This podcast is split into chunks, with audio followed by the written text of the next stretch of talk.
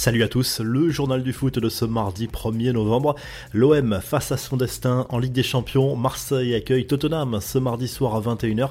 Lors de la dernière journée de la phase de groupe de la Ligue des Champions, les joueurs d'Igor Tudor ont leur destin en main et se qualifieront pour les huitièmes de finale en cas de victoire face aux Spurs. Tout peut arriver dans ce groupe. Les Olympiens peuvent terminer premier comme dernier dans ce groupe très homogène. Côté compo, pas de grosses surprises attendues, mais le retour d'Eric Bailly dans le groupe est une bonne nouvelle son expérience devrait faire du bien dans ce genre de match comme celle d'Alexis Sanchez. Tudor hésite encore sur l'utilisation de Matteo Gendouzi. Une victoire rapporterait gros financièrement à Marseille entre les primes de victoire et de qualification. Les possibles droits télé à venir ainsi que la billetterie pourraient permettre au club d'empocher environ 17 millions d'euros. Voici les autres rencontres de la soirée. Sporting Portugal Francfort dans le groupe de l'OM. Liverpool accueille Naples. L'Atlético Madrid joue à Porto pour aller chercher l'Europa League le Bayern Munich défie l'Inter dans un match sans enjeu. Cette fois, c'est officiel, Paul Pogba ne disputera pas la Coupe du Monde 2022 avec l'équipe de France. On le sentait venir depuis ce week-end. Le milieu de terrain de la Juve a rechuté avec une autre blessure à la cuisse, en plus de celle au genou. Il aurait fallu un miracle. Le joueur de 29 ans n'a pas disputé le moindre match officiel à cette saison. C'est un gros coup dur pour les Bleus après le forfait de Kanté au milieu de terrain également. La moitié des champions du monde 2018 ne seront pas au Qatar pour différentes raisons. Au rayon des bonnes nouvelles, Benzema et Chouameni ont repris l'entraînement avec le Real Madrid. Même chose pour Lucas Hernandez avec le Bayern.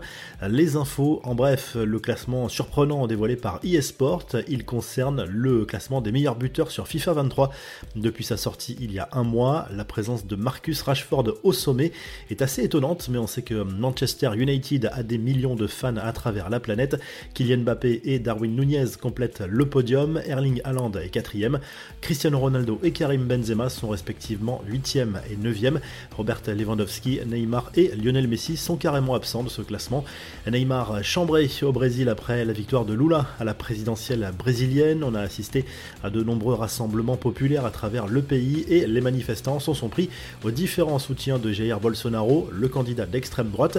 Neymar en fait partie, la star du PSG s'est donc fait chambrer un coup de slogan repris par la foule, lui demandant d'aller se déclarer au fisc. Enfin, les stars du foot ont fêté Halloween. Certains ont posté des photos sur les réseaux sociaux avec des costumes très réussis.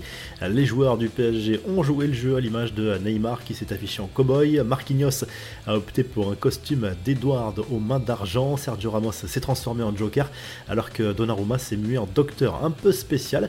La revue de presse, le journal de l'équipe consacre sa une à cette rencontre capitale entre l'OM et Tottenham en Ligue des Champions. Le quotidien sportif revient également sur ce gros coup dur pour Paul Pogba, forfait pour le mondial au Qatar. En Espagne, le Mondo Deportivo se penche sur les prochains mercato du Barça cet hiver et l'été prochain. Le club Laograna vise Kanté, Jorginho ou encore le jeune buteur de Dortmund de Moukoko. Et en Italie, la Gazette dello Sport évoque les blessures de Paul Pogba et Romelu Lukaku. L'international belge lui garde un espoir de disputer la Coupe du Monde. Le quotidien sportif parle également de la prolongation de Stefano Pioli en tant qu'entraîneur de l'AC Milan. Si le journal du foot vous a plu, n'hésitez pas à liker, à vous abonner pour nous retrouver très vite pour un nouveau journal du foot.